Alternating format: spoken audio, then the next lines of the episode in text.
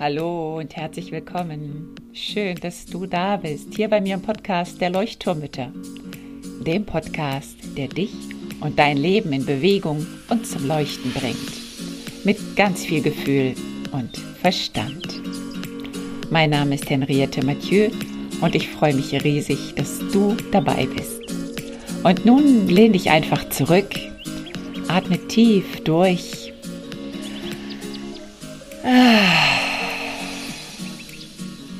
Und entspann dich.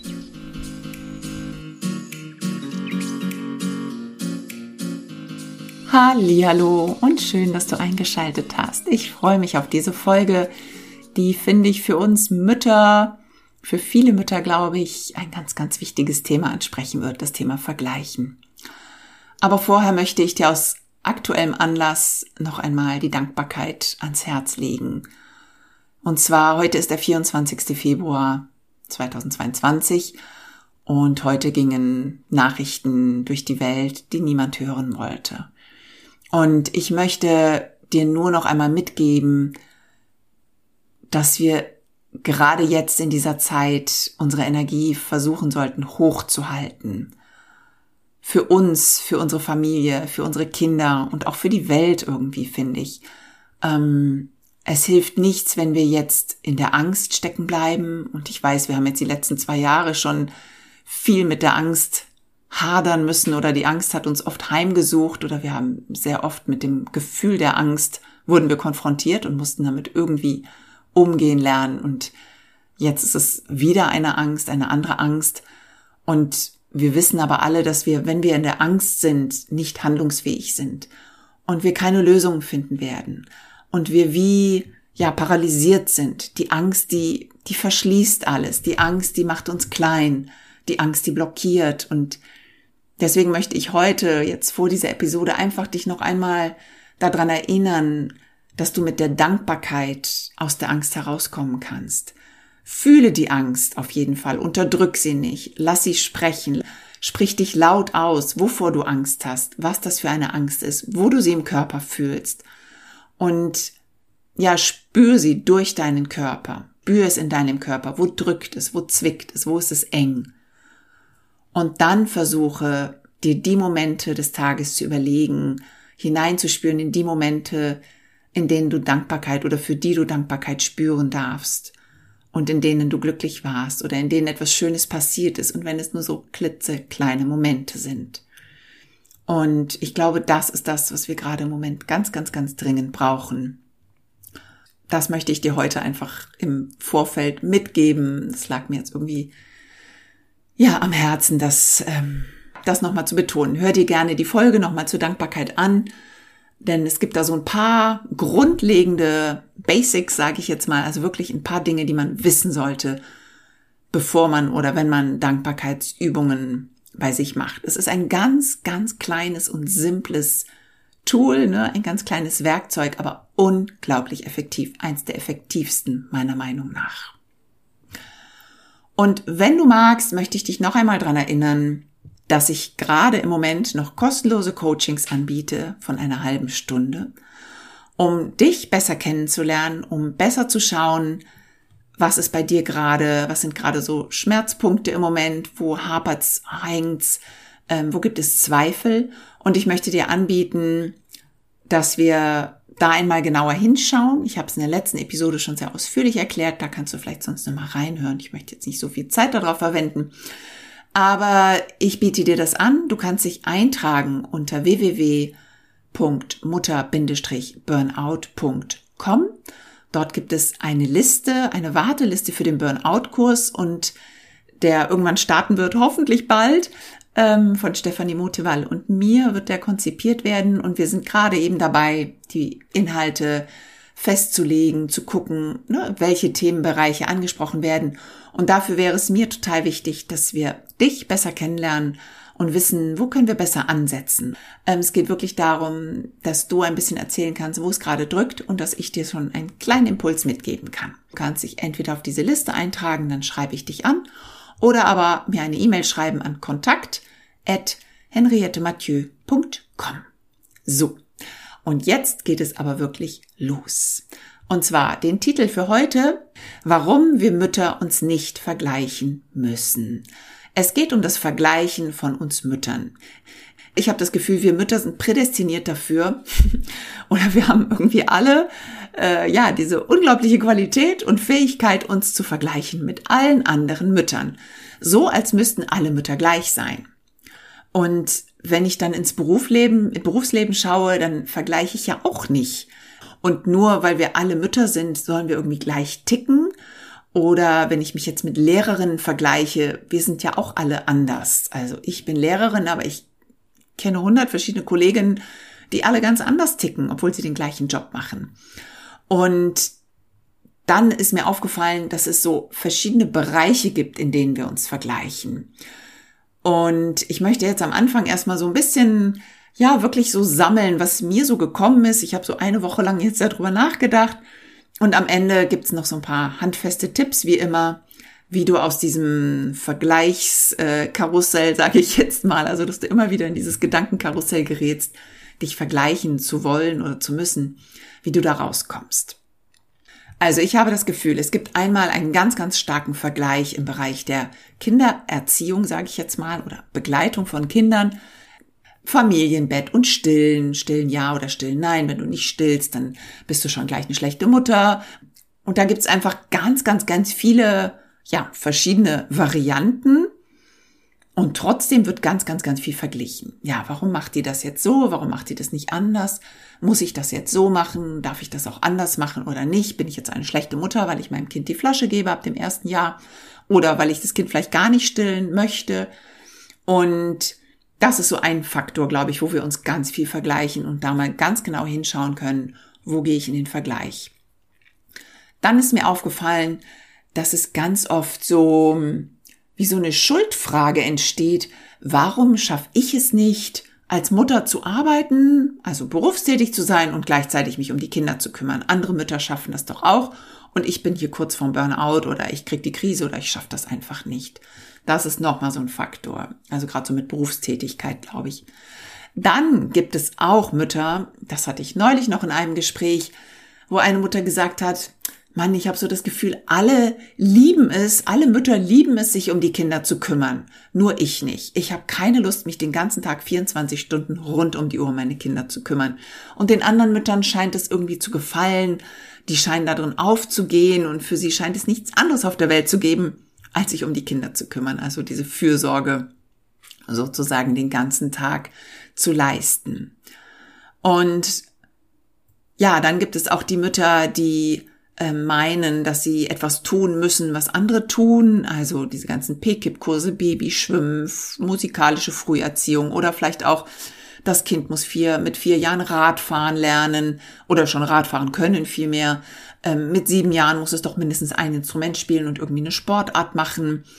Also, dass da auch so mit den Kindern, ne, anhand der Kinder ganz viel verglichen wird, was so das Kind können muss. Und man ist eine schlechte Mutter, wenn eben das Kind mit vier Jahren noch nicht Radfahren kann. Also, dass man sich das praktisch persönlich anzieht, wenn das Kind vielleicht noch nicht altersgemäß, sage ich jetzt mal in Anführungszeichen, altersgemäß entwickelt ist. Denn altersgemäß gibt es für mich nicht wirklich, beziehungsweise sollte man, glaube ich, dieses altersgemäß ähm, ja ein bisschen anders formulieren. Aber das ist nochmal ein anderes Thema.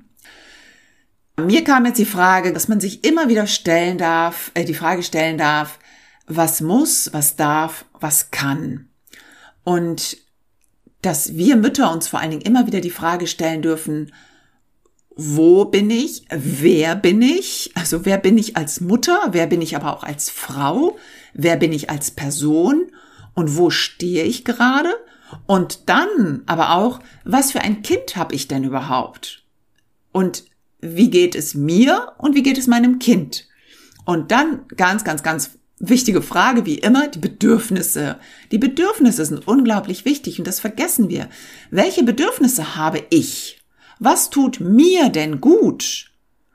Und dann, wenn ich das weiß, ist es auch gut zu wissen, was tut meinem Kind gut? Und dann auch auf das uns bezogen, was gefällt uns? Was brauchen wir? Was passt zu uns, zu unserer Familie? Also muss ich sozusagen dem gesellschaftlichen Druck nachgeben und ähm, PKIP, Babyschwimmen und weiß ich nicht was machen? Oder darf ich mir erlauben zu sagen, nö, mache ich alles nicht. Ich gehe stattdessen lieber pro Tag einmal um den Block spazieren.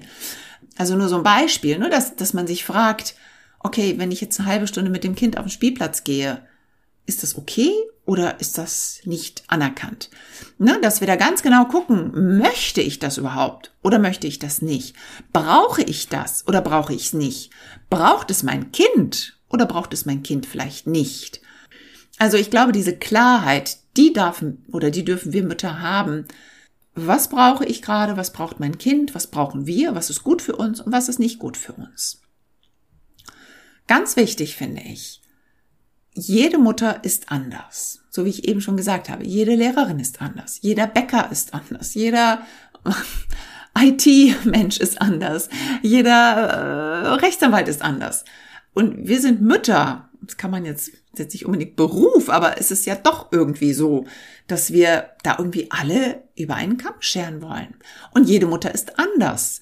Und nur weil wir alle Mütter sind, heißt das ja nicht, dass wir alle gleich ticken. Und obwohl wir alle die gleichen universellen Bedürfnisse haben. Jawohl, also wir haben alle die gleichen Bedürfnisse. Aber das heißt nicht, dass wir sie A mit der gleichen Strategie erfüllen und B, dass sie gleich gewichtet sind. Das heißt, ich kann das Bedürfnis nach Verbindung haben, aber dieses Bedürfnis nach Verbindung kann sich auswirken oder ausdrücken in einer Strategie, dass ich mit meiner Freundin zu Hause Tee trinke und die Kinder neben uns spielen.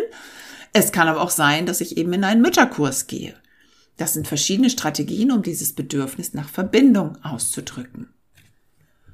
Und gehen wir mal noch ein paar Bedürfnisse vielleicht durch, um das noch klarer zu machen. Selbstverwirklichung. Ich finde ja, dass Selbstverwirklichung eins der wichtigsten Bedürfnisse der Mütter ist, was am schnellsten unter den Tisch fällt oder unerfüllt bleibt und weswegen ganz, ganz viele Mütter im Burnout landen. Also mir ging es zum Beispiel so, dass ich im Nachhinein, im Rückblick gemerkt habe, dass durch dieses stark unerfüllte Bedürfnis der Selbstverwirklichung ich so unglücklich, so unzufrieden, so frustriert war und ich ganz lange Zeit gar nicht gemerkt habe, warum. Und es war wirklich das Bedürfnis der Selbstverwirklichung.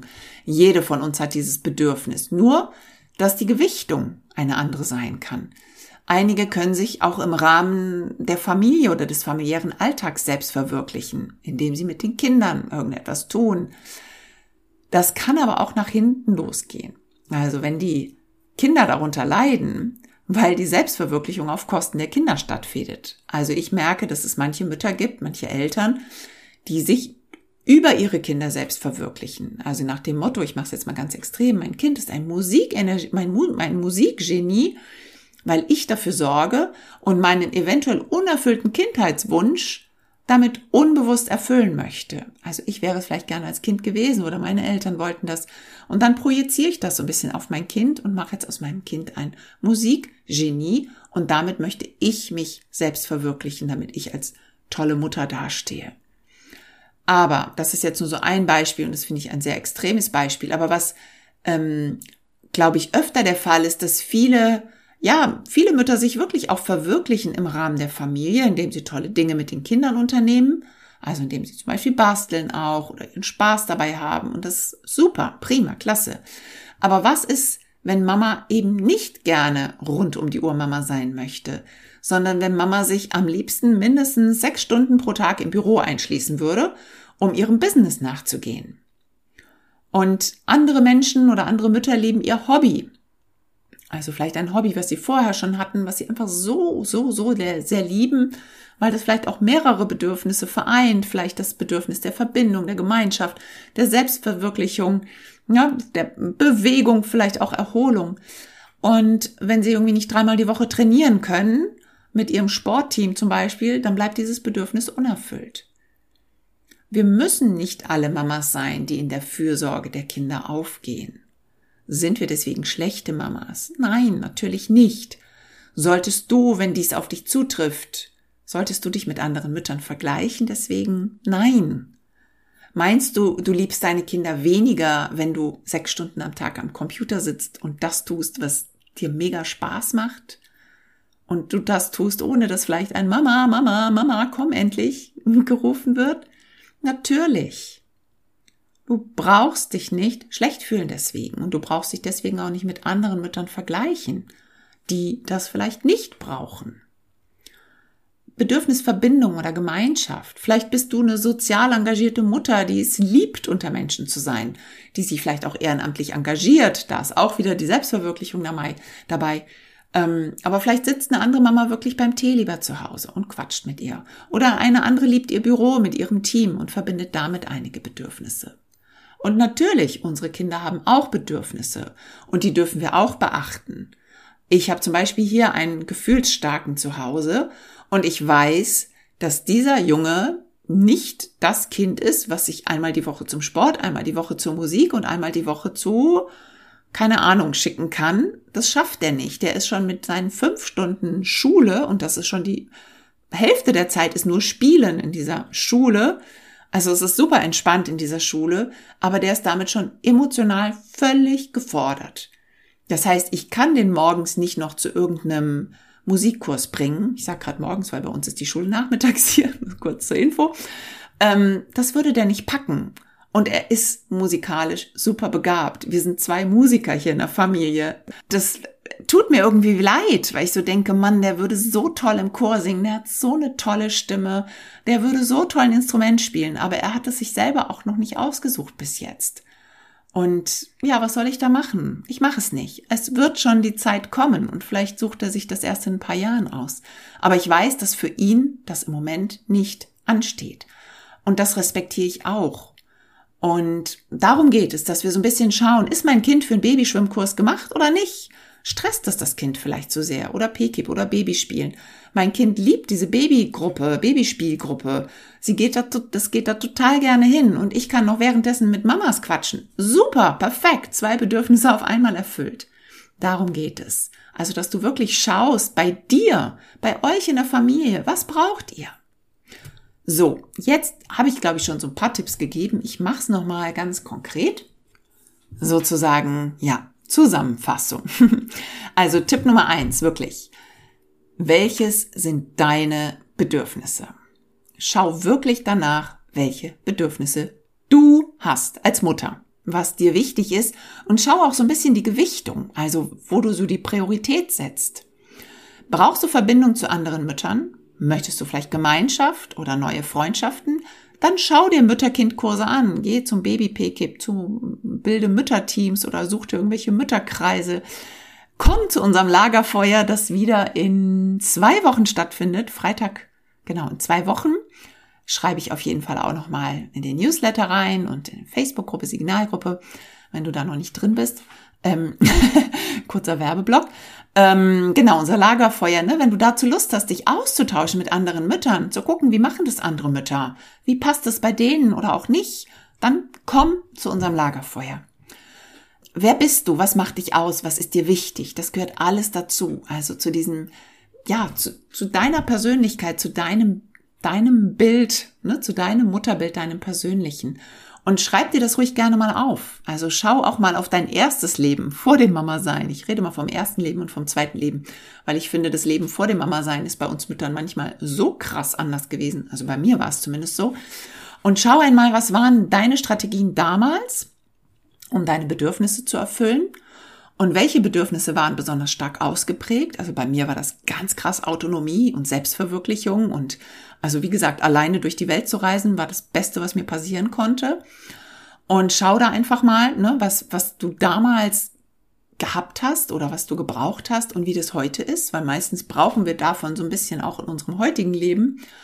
Und da können wir mal schauen, was können wir vielleicht für Strategien jetzt entwickeln, um das trotzdem zu erfüllen. Vielleicht auf einem anderen, auf einer anderen Art und Weise. Nummer zwei. Welches sind die Bedürfnisse deines Kindes? Die sind natürlich auch wichtig. Ist es ein Kind, das die Gemeinschaft liebt, das sich gut integriert, das gerne interagiert, das vielleicht die Musik liebt und deswegen auch gerne selber ein Instrument lernen möchte? Und dann schau aber auch, passt das zu deinen Bedürfnissen? Also nur weil das Kind jetzt musikalisch ist, so wie in meinem Fall, werde ich es jetzt nicht zwingen, ein Instrument zu lernen, weil ich weiß, das geht nach hinten los. Das ist, ne, das erfüllt gerade nicht sein Bedürfnis nach Autonomie oder nach Ruhe, weil er gerade echt gefordert ist mit anderen Dingen. dann schau, ähm, ja, wenn du so merkst, ne, du hast ein Bedürfnis und das Kind hat ein Bedürfnis, ähm, schaut, wie ihr die vielleicht zusammenkriegen könnt. Also wenn du jetzt irgendwie Babyschwimmen zum Beispiel richtig schrecklich findest, blöd findest und dein Kind liebt aber das Wasser und du weißt, dass es für dein Kind eigentlich toll wäre, auch die Bewegung und der, ja, der, der Kontakt mit dem Wasser, dann ja, vielleicht schickst du Papa ab und an ins Schwimmbad oder ihr macht es halt nur ab und an mal privat und ihr sucht euch lieber eine Spielgruppe, wo du mit dem Kind hingehst und du dann mit den anderen Müttern quatschen kannst. Und also da einfach ne, zu schauen, wo sind da die Kompromisse, mögliche Kompromisse. Und als allerletztes, und ich finde, es ist fast das Wichtigste, sobald du anfängst, dich zu vergleichen, überleg mal, wo dein Fokus ist, wo deine Energie hingeht. Sie geht zu der anderen Person. Und damit geht deine Energie zu der anderen Person und nicht zu dir. Und sie fehlt dann aber bei dir. Es gibt diesen Spruch, Energy flows where attention goes. Also du schickst dort deine Energie hin, wo du deinen Fokus hinschickst. Und dann lass es doch lieber bei dir. Ist doch viel besser, oder? Und außerdem, du wertest dich automatisch ab, wenn du andere als besser bezeichnest. Und das ist für dein Selbstwertgefühl nicht so gut. Das heißt, mach dich nicht schlecht, Red dir nicht ein, dass du nicht so eine gute Mutter bist wie die anderen. Außerdem weißt du ja auch gar nicht, was bei den anderen so los ist. Also ganz oft ist es ja auch so nach außen hin alles Friede, Freude, Eierkuchen, die Rama-Familie. Ähm, und das ist es aber nicht. Die haben vielleicht die gleichen Zweifel und vergleichen sich vielleicht mit dir und denken, oh, wie die das macht und hm, sollte ich das vielleicht auch machen.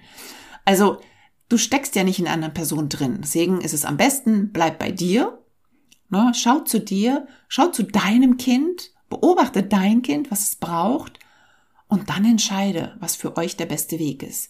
Denn du bist genau richtig, so wie du bist. Und zwar dann, wenn du dich und deine Bedürfnisse erkennst. Und wenn du dich selber gut erkennst und kennst, dann kann eigentlich nicht viel schiefgehen. Dann bist du auf dem richtigen Weg. Ich hoffe für dich, dass du diese Sicherheit entwickelst, dass du richtig bist und dass du die beste Mutter für dein Kind bist und dass du genauso handelst, wie du jetzt gerade handeln kannst, wie es für dich das Beste ist. Und dafür schau nach deinen Bedürfnissen und den Bedürfnissen deiner Familie, deines Kindes. In diesem Sinne, ich wünsche dir eine ganz, ganz tolle Woche. Denk an die Dankbarkeit. Denk dran, dass du bei dir bleibst. Schick den Fokus auf dich, auf das, was du gut kannst, auf das, was schon gut klappt auf das, auf das du stolz sein kannst. Alles, alles Liebe. Ich wünsche dir ganz viel gute Energie und Kraft in dieser Woche. Tschüss, bis zum nächsten Mal. Deine Henriette.